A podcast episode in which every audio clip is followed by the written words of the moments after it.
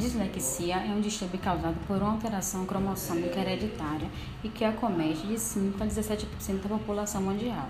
Os sintomas tornam-se mais evidentes durante a fase da alfabetização.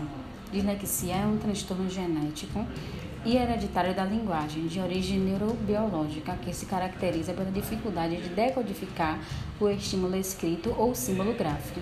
A dislexia compromete a capacidade de aprender a ler e escrever com correção e fluência e de compreender um texto. Em diferentes graus, os portadores desse defeito congênito não conseguem estabelecer a memória fonêmica, isto é, associar os fonemas às letras. De acordo com a Associação Brasileira de Dislexia, o transtorno acomete de 5 a 17% da população mundial. Pode manifestar-se em pessoas com inteligência normal ou mesmo superior e persistir